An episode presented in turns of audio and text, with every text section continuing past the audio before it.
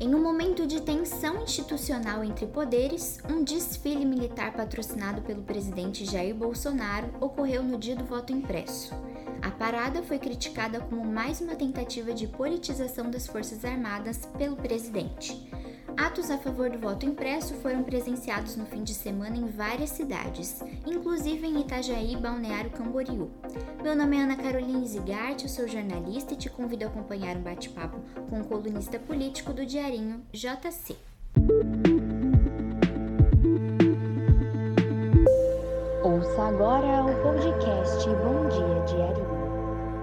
JC, bem-vindo ao Bom Dia Diarinho. Eu que agradeço, Ana, a oportunidade de estar aqui novamente no Diarinho, participando do Bom Dia e trazendo agora não só os nossos leitores, como nossos ouvintes também. JC, desde 1996, quando o sistema de urna eletrônico foi implementado, nunca houve nenhum episódio de fraude nas eleições. Inclusive, foi dessa maneira que o presidente foi eleito.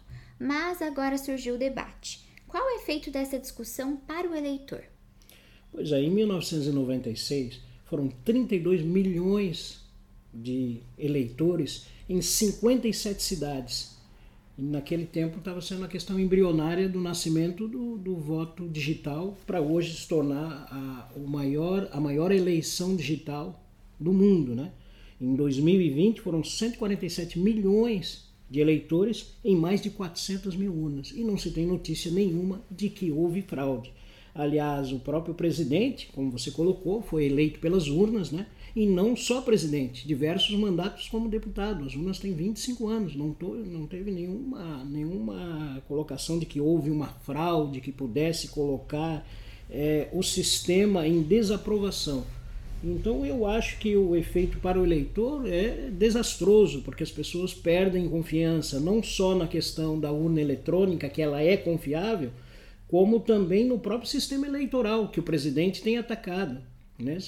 E é, eu lamento e acredito que traz um dano muito grande ao eleitor. Esperamos que até as eleições isso possa ser dirimido, possa ser rechaçado. Né?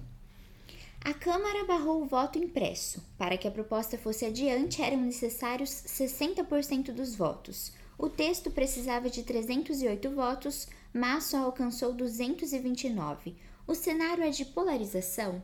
Eu acredito o governo trabalhou porque sabia que ia perder na Câmara a votação. Então trabalhou para que não ficasse tão feio e que pudesse ter um discurso ainda.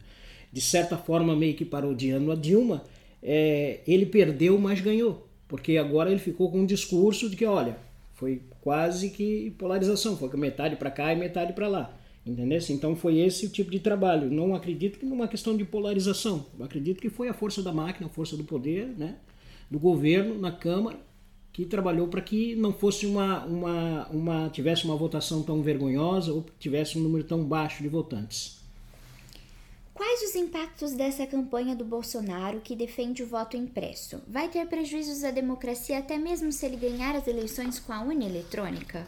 Eu acho que sim, porque até a questão da eleição do ano que vem, e a gente não sabe o resultado, hoje diz praticamente dois candidatos, de certa forma, meio que declarados, o próprio Bolsonaro buscando a sua reeleição e o ex-presidente Lula se colocando também como outro candidato.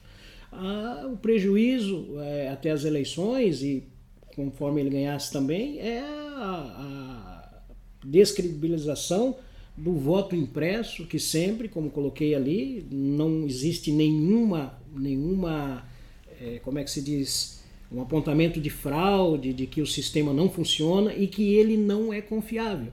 Né? E isso pode ser até lá levado como uma desconfiança do próprio pleito, né? de quem ganhar a eleição ser colocado como uma desconfiança, ah, porque teve algum tipo de, de, de, de fraude, algum tipo de, de contento, até porque o presidente não coloca só a questão da, da, da lisura do, da, da, da urna eletrônica, como do próprio processo né, no, no TSE. Né? Então, uhum. muito complicado isso aí. Bom, apesar de prometer aceitar o resultado do plenário, Bolsonaro pode continuar insistindo no tema? Eu acredito que sim, agora, porque foi 229 a 218. Então agora ele tem um discurso para dizer, olha, tal, teve está polarizado, metade quer, metade não quer. Então eu acredito que de certa forma ainda vai insistir e vai levar isso aos seus apoiadores. Né? Muito obrigada pela participação, JC, no Bom Dia Diarinho. Eu que agradeço a oportunidade, convido todos vocês a nos escutarem aqui. Fique por dentro das notícias no portal diarinho.net e também nas redes sociais.